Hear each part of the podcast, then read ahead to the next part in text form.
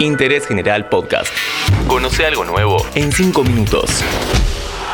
Kick Off. Hola, ¿cómo va? Bienvenidos y bienvenidas a un nuevo podcast de interés general. Durante los próximos 5 minutos vamos a conocer algunas historias que son parte del clásico rosarino entre Newells y Central. Los que alguna vez fueron protagonistas de este partido dicen que no hay nada que se asemeje en el fútbol argentino y los hechos parece que así lo demuestran. Soy Diego Celonca y estamos en Kickoff. Hay quienes dicen que somos, no sé, que fuimos terribles por lo que hicimos con el viejo Casale.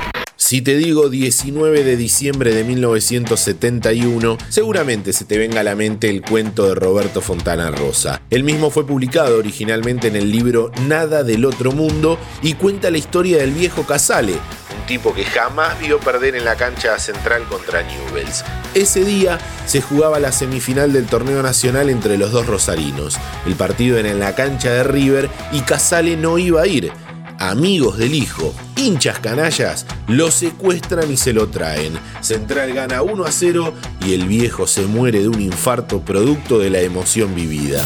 Solo de un genio como Fontana Rosa se puede esperar un relato como este, pero el negro escribió esto en parte basado en una serie de hechos reales. Al día de hoy se dice que el gol más gritado de la historia del fútbol tiene como protagonista a Aldo Pedro Poy. Pasado más de 50 años y todavía se sigue celebrando.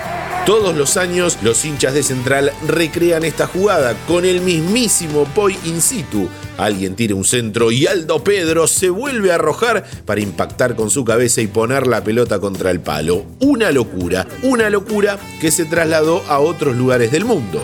En 1997 el festejo se hizo en Cuba y la reinterpretación del mítico gol estuvo a cargo de Ernesto Guevara, hijo menor del Che, hincha célebre de Rosario Central. En 1995 un grupo de simpatizantes de Rosario Central hizo una presentación de este gol al libro Guinness de los Récords para ser calificado como el gol más celebrado de la historia del fútbol.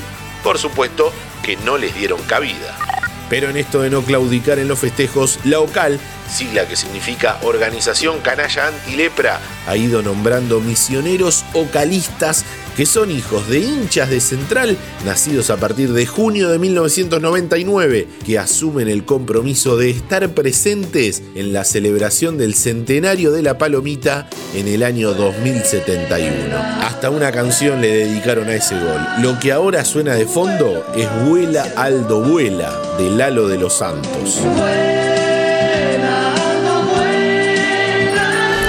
Antes de saber por qué en Rosario festejan el Día del Padre en marzo, te recuerdo que si te gustan nuestros podcasts, podés seguir el canal de Interés General para tenernos todos los días en tu Spotify. Búscanos como Interés General Podcast, pones seguir y listo. Decíamos que marzo es el mes donde en Rosario celebran el Día del Padre. Lo curioso es que no siempre cae un domingo como sería lo normal. Allí se celebra cada 8 de marzo. Y para conocer el origen, nos tenemos que ir al año 1992 y pensar en el Newell's comandado por Marcelo Bielsa. El equipo del Loco estaba en plena disputa de Copa Libertadores y al otro día del clásico rosarino tenía que jugar en Chile contra la Católica. Impensado que algo así suceda hoy, jugar el clásico un domingo y el lunes hacerlo de visitante por Copa. Por este motivo, Bielsa decidió que solo el chocho Juan Manuel Liop y el pájaro Cristian Domisi, habituales titulares, salgan entre los 11 para enfrentar a Central. El partido terminó 1 a 0 a favor de la Lepra con gol del mismísimo Domisi y desde ese año los hinchas celebran el Día del Padre. Tira Rossi, cerradito. ¡Gol!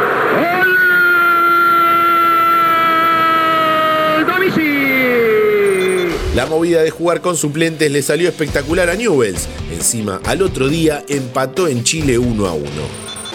Como vemos, el clásico rosarino nos regala historias todo el tiempo. Hemos destacado solo dos de tantas que hay. Si vos te acordás de alguna, podés compartirla en nuestro Instagram. Solo pedimos que sea con respeto, que Rosario nos encanta y queremos ir seguido, porque Rosario siempre estuvo cerca. Seguí a Interés General en Spotify y escucha nuestros podcasts nuevos todos los días.